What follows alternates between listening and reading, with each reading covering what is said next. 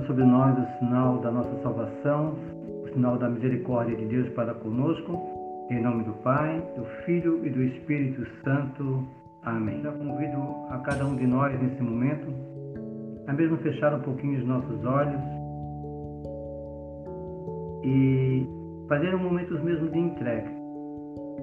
Entregar todo o nosso dia, entregar nesse momento todas as situações, os momentos que vivemos durante esse nosso dia. E pedimos mesmo para que o Senhor, a partir deste momento, Ele possa é, nos desligar de tudo aquilo que está ao nosso redor, de todas as coisas que possam até mesmo querer tirar a nossa atenção, para que possamos estar atentos a tudo aquilo que vai ser hoje falado neste momento. Que Deus possa nos dar nesse momento toda a sabedoria, todo o discernimento, toda a concentração. Peça mesmo isso ao Senhor nesse momento, para que você possa verdadeiramente estar intimamente ligado a Ele e que se deixe mesmo ser moldado, que se deixe mesmo ser tocado por tudo aquilo que hoje o Senhor vai fazer através, vai falar através da Ivana, né? todo o ensinamento que Ele vai nos passar nesta noite, possa ser para o nosso crescimento, tanto o crescimento como pessoa, como também o crescimento espiritual. Que possamos deixar então sermos conduzidos pela luz do Espírito Santo, para que assim tudo aquilo que for falado possa adentrar em nossas vidas, em nosso coração, e que possamos fazer de todo esse momento que a graça de Deus aconteça em nossas vidas.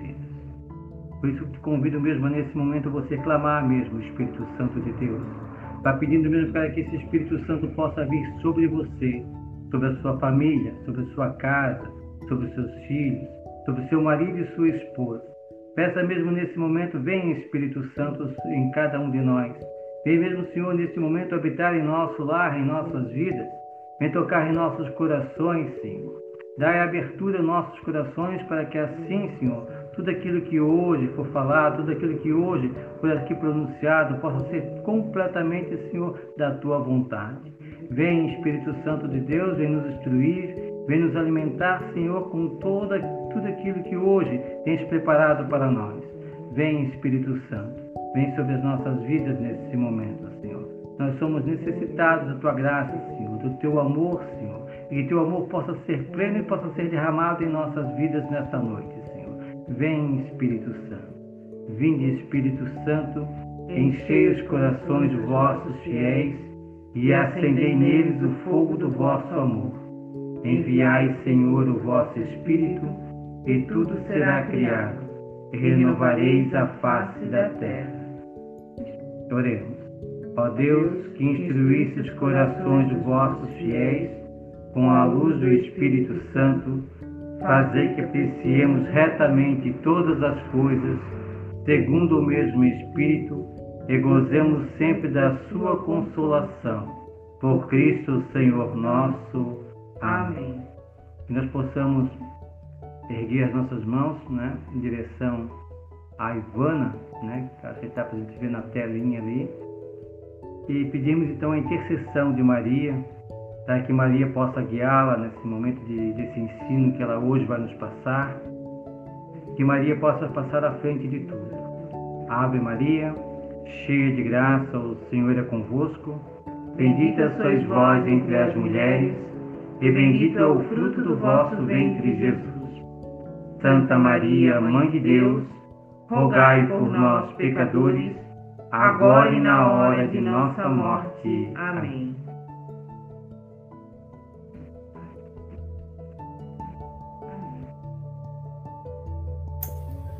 Boa noite.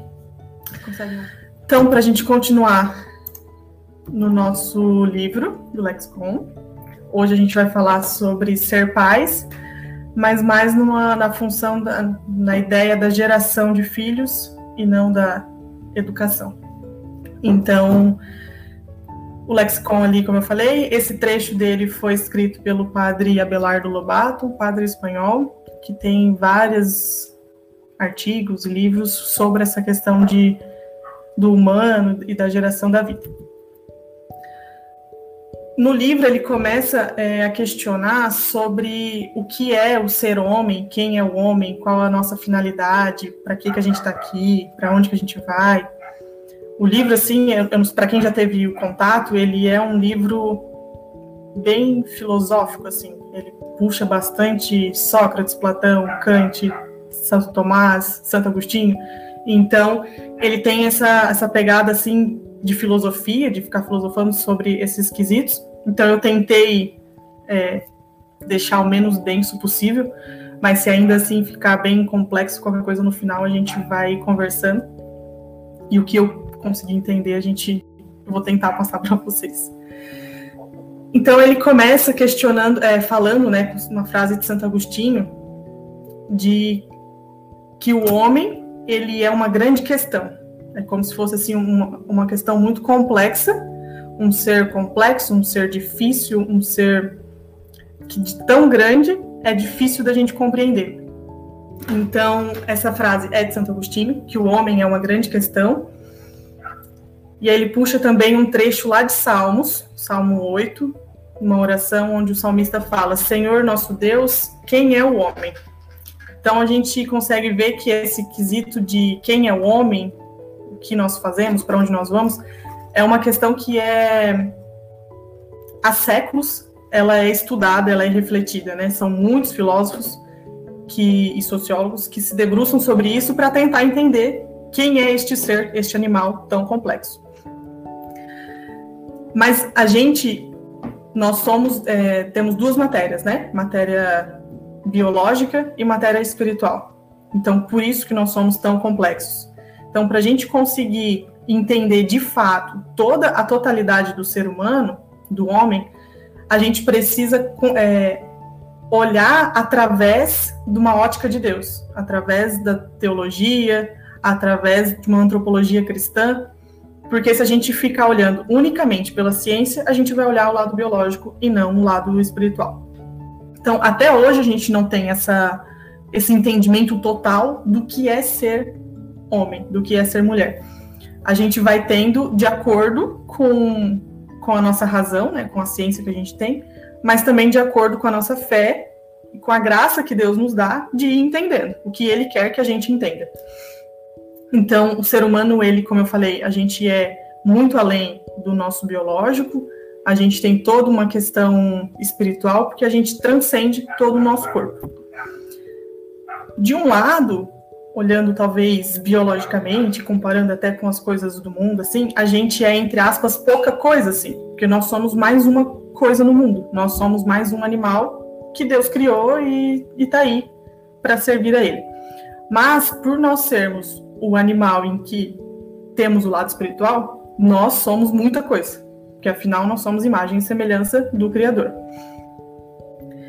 E o ser humano, é, nós coexistimos com tudo aquilo que Deus criou. A gente está aqui, a gente divide tudo é, o espaço com toda a criação, com todos os outros animais, com céu, água, terra, enfim, tudo que Deus criou, a gente divide esse espaço, a terra junto. Mas nós somos diferenciados. Nós temos um, um lugar privilegiado por sermos é, é, essa esfera espiritual e a esfera material, né? Por sermos imagem e semelhança. No livro, ele traz até uma, uma comparação, assim, né? Nos compara aos anjos, porque nós temos esse quesito espiritual de unidade com Deus, de estar em profunda comunhão com Deus, de sermos semelhantes a Ele, mas somos como um cavalo, um mero animal que, está aí no dia a dia fazendo o que tem que fazer. E nesse caso, como é o, o assunto é da geração de filhos, estamos aí para procriar. Então ele faz essa essa comparação entre o ser angélico e o ser animal. A gente sabe algumas coisas básicas do ser humano, né? Como, por exemplo, que nós não somos um ser isolado. A gente não consegue viver de forma isolada, a gente não consegue viver de forma solitária. A gente é um ser familiar, um ser que vive em comunidade. E aí, nessa comunidade humana, quando alguém nasce, já nasce numa comunidade, já nasce numa família, já nasce numa roda de amigos. E a partir dessa família é onde a gente aprende é, as nossas coisas, a gente aprende como fazer, como não fazer, o que é certo, o que é errado. E essa família é que vai nos. Essa, quando eu falo essa família, não é unicamente o núcleo familiar, né? Mas o, o meio em que a gente está inserido, as pessoas que estão à nossa volta. A gente, esse meio vai nos ensinando e nos moldando no nosso desenvolvimento. E aí, quando a gente consegue entender minimamente o que é o homem, que o principal é que nós somos é, entender esses, essas duas matérias, nossa, biológica e espiritual, a gente, o livro traz um pouquinho sobre a criação, lá no início, quando Deus criou tudo. E aí também traz uma frase de Santo Agostinho que diz: Senhor, que eu me conheça para que eu te conheça. Então é, é importante essa nossa relação também é, de se conhecer para conhecer Deus, que somos imagem e semelhança, e lembrando sempre que a gente vai entendendo e conhecendo Deus e até nós mesmos de acordo com que Ele nos permite que nós conheçamos. Que é, pura, é, é por graça dele que a gente vai conhecendo algumas coisas. Então, Deus, como a gente sabe, ele criou tudo do zero. Então, é, ele é o princípio e a causa de tudo que existe. Foi tudo criado por ele. Mas Deus, ele não é um, um ser solitário também, como a gente sabe. E Deus, desde o início, ele vem gerando o seu filho. Né? Não foi só lá por Maria e tal, que ele de fato gerou. Mas toda a história ele já vem gerando o seu filho, porque Deus também tem uma, uma paternidade, né? E quando ele gera o seu filho, ambos se unem de uma forma, num amor tão grande, e esse amor, esse vínculo, é o espírito. Então, aí onde a gente sabe que não é uma única pessoa, mas são três em um. Essa, como eu falei, essa ação de Deus criar tudo para nos dar é, é fruto dessa paternidade dele. Tanto que ele criou o homem e criou a mulher. Quando Deus cria o homem, ele cria a partir do, do barro e dá a vida verdadeira com o seu hálito, né? O sopro de vida que ele nos dá, podemos entender, entender como a nossa alma. Então Deus cria o homem e a mulher, imagem e semelhança, corpo e alma, porém, mesmo sendo dois seres criados no mesmo momento, pela mesma pessoa, imagem e semelhança e dignidade iguais, somos diferentes, principalmente no quesito é, biológico e sexual. E aí, esse, essa diferença, não, o próprio livro vem trazer que ela é muito além de coisas externas, é, externas e internas, né, órgãos que eu estou dizendo. Mas é, nós somos diferentes. Nós somos diferentes é, emocionalmente, nós somos diferentes biologicamente, nós somos diferentes com as formas de lidar com, com as situações do dia a dia. Enfim, homens e mulheres são seres diferentes, têm papéis diferentes no mundo. Deus nos criou iguais, é, a grosso modo, mas com propósitos diferentes. E aí, quando a gente entra nessa ideia de, da, da, sexualidade, de que são pessoas complementares, mas diferentes, vem nos, o livro vem nos chamar a atenção para a questão da geração de filhos. Desde o início, Deus nos cria para crescer e multiplicar, como está lá no próprio livro de Gênesis, que é toda a criação. Então, não é alguma coisa que, que surgiu de agora, ou porque agora que estão falando muito sobre questão de filhos, a igreja trouxe agora, né? Isso foi o próprio Cristo, o próprio Deus, que instituiu na própria criação do mundo.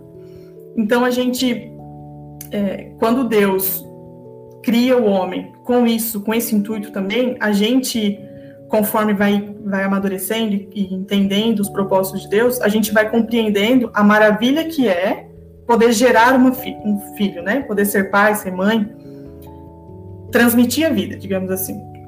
Então, desde o início, o ser humano a gente, é, é diversificado pelo sexo feminino, sexo masculino, e nosso destino é cooperar com Deus na transmissão da vida. Então a gente é chamado a isso, a cooperar com Deus, como é o termo que a gente sempre escuta, né? Que nós somos co-criadores de Deus na geração. o homem, pensando de forma animal, tem necessidade de, se, de conceber a si mesmo. Como, é, como um animal tem o seu instinto sexual, todo homem tem essa necessidade de, de procriação, essa necessidade fisiológica de se procriar. E aí, o livro ele vem, vem trazer o quão bonito também é essa procriação, mesmo na ideia única da procriação animal, né? Porque com um pequeno fragmento nosso, a gente cria todo um código genético do novo ser. Então, é, é uma coisa microscópica que gera um novo ser. E aí, a partir disso, a gente vai entendendo que nós, seres humanos, somos chamados a ser co-criadores da obra de Deus, de gerar novos filhos. Porque para gerar um novo ser, Deus precisa de nós, né? Para o ato biológico. Mas o principal do ser humano fica reservado a Deus. É, é função dele, digamos assim. Que é infundir a alma na pessoa, nesse novo ser. E essa alma, ela é o grande, a grande interrogação para nós católicos, eu acho assim, que a gente, a gente não consegue entender tão bem o que, que ela é, talvez nunca entenda ou não precisa entender, enfim, é, faz parte da nossa, da nossa vivência. Mas essa alma, ela é a uni, o, padre ali, Abelardo, vem trazer que ela é a união entre Deus e o homem, entre o homem e a mulher, entre os pais e o filho. A alma é o que nos conecta nessa forma transcendente. A vida, ela nasce do homem, a vida nasce da vida, o homem nasce do homem, seja de forma natural ou cientificamente, mas o homem é sempre muito além do que a gente consegue ver e do que a gente consegue entender. A ciência não vai conseguir, imagino eu, de forma alguma, explicar o que é a alma. A gente, enfim, não, não compete né, a ciência a explicar. E lembrando que essa parte principal da alma, ela fica é, digamos assim, sob responsabilidade de Deus criar. E aí, quando a gente vai pensando na geração dessa, desse novo ser, o, o, livro também vem trazer que essa geração de uma nova vida, ela é, ela é um sinal de que o nosso coração está tão cheio, tão cheio de felicidade, tão cheio de amor, tão cheio ali de alegria dentro do sacramento, que se a gente não, não não gerar, que se a gente não for além, que se a gente não, não buscar isso, parece que a gente vai morrer, assim, por não transbordar. Lógico que aqui a gente está pensando na, na, maneira ideal, né, na, na geração de filhos dentro do sacramento do matrimônio. Mas também, quando isso não acontece da maneira ideal, Deus também faz o papel dele, que é infundir a alma no novo ser, né? Então, mesmo dentro de uma maneira impura, digamos assim, não ideal, é, Deus cria um ser puro ali e seu filho, né? Com a alma. Então, o ato da geração da, da vida, ela é um dom de Deus. E quando isso é feito dessa maneira ideal, como a gente está falando, dentro do sacramento, em que o, a, os pais ali, né, o homem e a mulher, estão dentro de um, de um estado de graça e, e faz essa geração, esse intuito da geração, Deus concede muitas graças a, a essa família, a essa esposa, essa esposa, Inclusive, essa. Como que eu vou dizer? O auxílio de salvar as almas. Tanto que quando acontece de fato a geração de filhos, e esse filho, enfim, entra na família, é função do pai e da mãe salvar a alma desse, desse novo ser, né? Faz parte das responsabilidades. A descendência, ela é ligada à, à nossa ideia de imortalidade. E aí o livro vem, vem trazer que às vezes a gente quer tanto participar do, da eternidade, e a gente não pode nesse momento, que a gente quer de alguma forma ser eterno. Então a gente vem, ideia, vem com a ideia da procriação para sempre ter um pedacinho nosso, né? Da, da, nossa família não acabar, do nosso sobrenome não acabar, da geração não acabar, nessa ideia. Então é sempre uma ideia de imortalidade, esse desejo de, de procriar. Quando a gente vai pensando, como eu falei lá no início, de que um pequeno fragmento nosso carrega todo um, um novo código para gerar esse novo ser, né, um código genético, essa divisão que vai acontecendo celular entre os animais, e na nossa geração, ela é um reflexo da própria geração do coração de Deus. Assim. Deus vai se multiplicando, se multiplica tanto nesses bilhões de pessoas que, que existem, e ele continua inteiro, que ele continua único, né? E a nossa fecundidade aqui na, na Terra, ela está intrínseca na, na, fecundidade de Deus. Nós somos fecundos porque Ele é fecundo. E aí, quando a gente. Quando Deus nos cria, quanto homem e mulher, seres complementares e sexuados, é com essa ideia mesmo da gente se doar ao ponto, um ao outro, ao ponto da gente gerar um novo ser, ao ponto da gente transbordar essa nossa felicidade e gerar, junto com Deus, esse novo ser. Então, nós fomos criados por amor de Deus, nós somos atraídos por amor. Aqui pensando enquanto um casal mesmo, né? O, pensando lá, namorados. Nós somos criados por amor, nós fomos atraídos pelo amor, nós formamos uma família por amor e a gente gera por amor o ser humano ele é, podemos assim, guiado por amor, né? A gente é sedento por esse amor, por esse carinho. Então toda a nossa essência ela é guiada por esse sentimento, assim, por essa decisão do amor e buscamos sempre que isso esteja na nossa família. E esse amor entre o homem e a mulher, ele é o, o fundamento da própria família.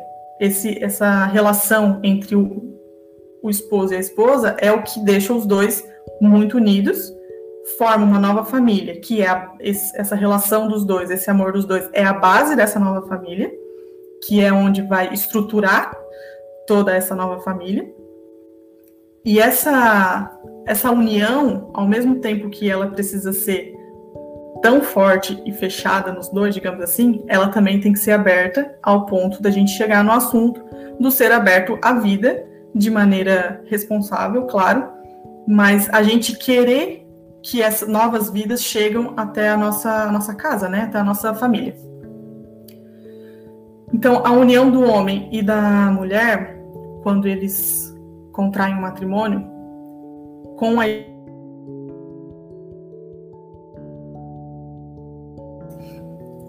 de gerar filhos, esse ato de querer gerar filhos, ele é um dos atos se não o maior, o maior ato importante da nossa vida, né? Porque eu acho que, que não tem, enfim, não tem nada maior que a gente possa fazer do que ter filhos, do que ter uma uma pessoinha ali que é a nossa responsabilidade, que é a nossa responsabilidade de educar e principalmente nossa responsabilidade de levar para Deus, né? A gente precisa entender que Deus nos dá o filho, desde nos dar no sentido mesmo de, de nos permitir ter, e também Deus nos dá literalmente uma alma para a gente cuidar. Então é nosso, nossa responsabilidade cuidar desta alma para devolvê-la a Deus um dia.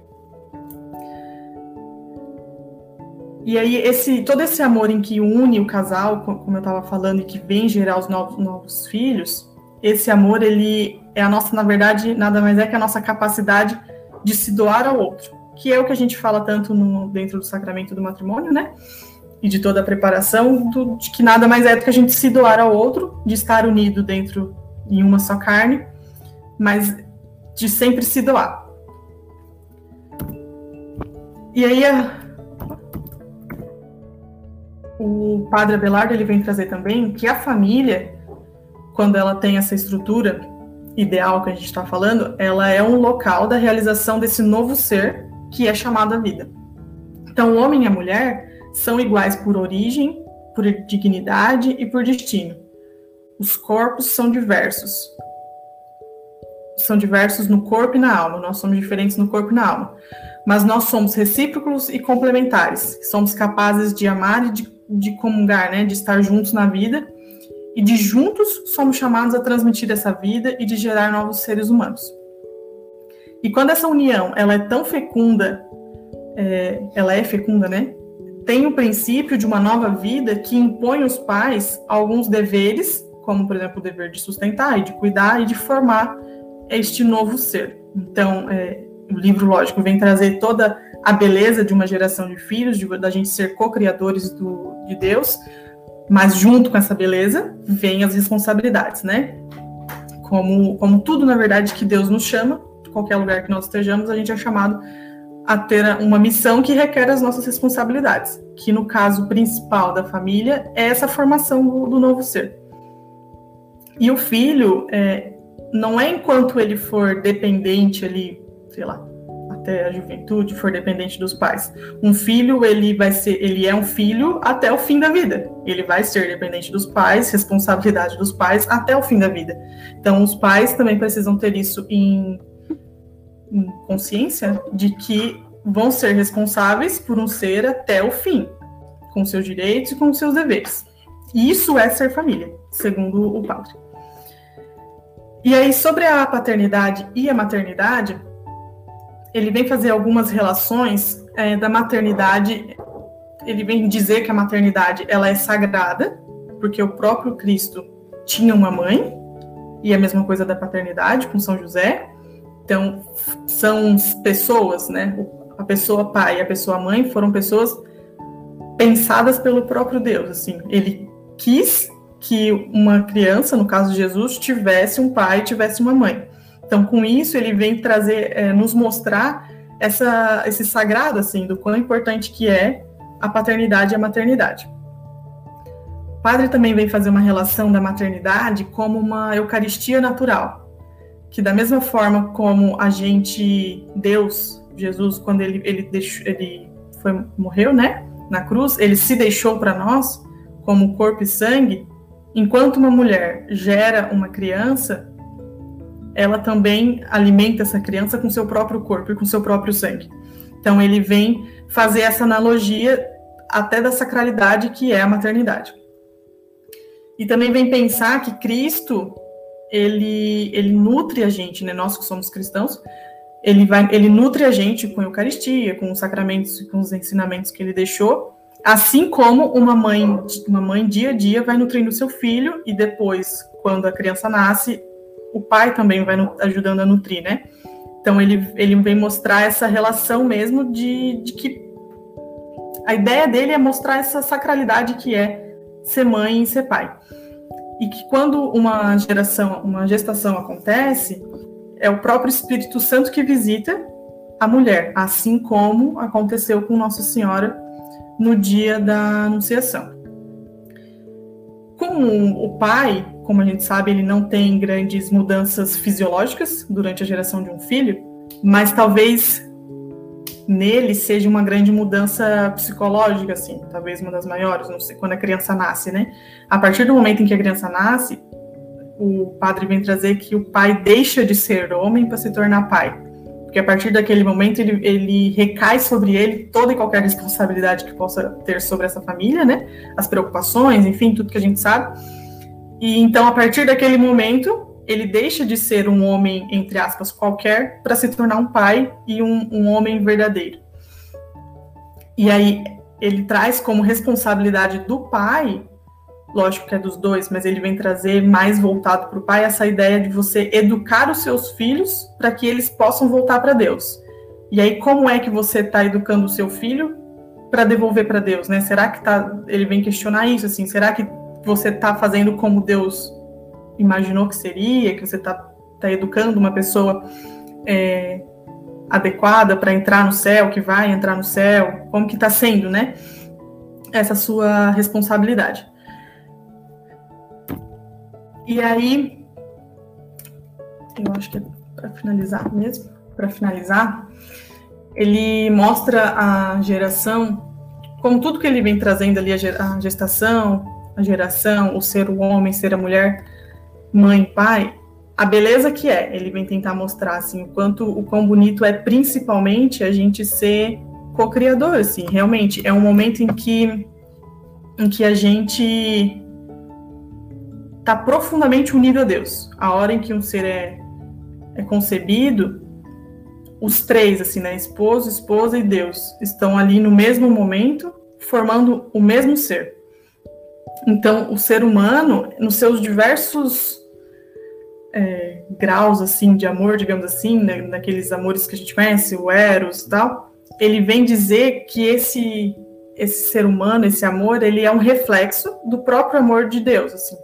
Então, até para a gente buscar esse reflexo, a gente buscar ser o, reflexo. Será que o, amor que eu estou tendo agora, que eu estou, a forma como eu estou lidando, está sendo ou não um reflexo de Deus? E ele vem trazer também que não basta a sexualidade e o amor acontecer, a sexualidade e o amor para acontecer o milagre da paternidade e da maternidade. Os esposos fundidos em uma só carne não são tão poderosos para dar origem à alma dos seus filhos ele transmite a corporeidade e a matéria. Na paternidade e maternidade humana está sempre a cooperação de Deus. E aqui não é só na hora ali que infunde a alma, né? Mas em todo o processo a gente conta sempre com a cooperação de Deus. E para encerrar, ele traz uma frase que, enfim, me chocou, não, me chocou assim, mas é para a gente pensar mesmo assim, que as nossas decisões também afetam as próprias é, atitudes de Deus, assim, né? As próprias, por mais que ele, ele é Deus, ele ele nos respeita, digamos assim, né? Dentro do que a gente decidiu. Então, quando um casal decide por não ter filhos, unicamente por esse motivo, não estamos aqui falando sobre os motivos justos, mas unicamente não quero ter, o casal tira de Deus a oportunidade dele criar uma nova alma, dele criar um novo ser, um novo ser para povoar o céu. E aí a nossa vontade humana de não querer ter filhos frustra a, frustra a vontade de Deus de querer ter um novo filho, de querer ter uma nova alma. Então, Deus, obviamente, não vai é, nos obrigar a ter um filho se a gente não quer, mas para a gente entender que as nossas atitudes também podem frustrar as vontades de Deus, aquilo que ele planejou e aquilo que ele tem de, de divino, assim, né, da, da eternidade que ele quer dividir com a gente. É isso, gente. Hoje é rapidinho.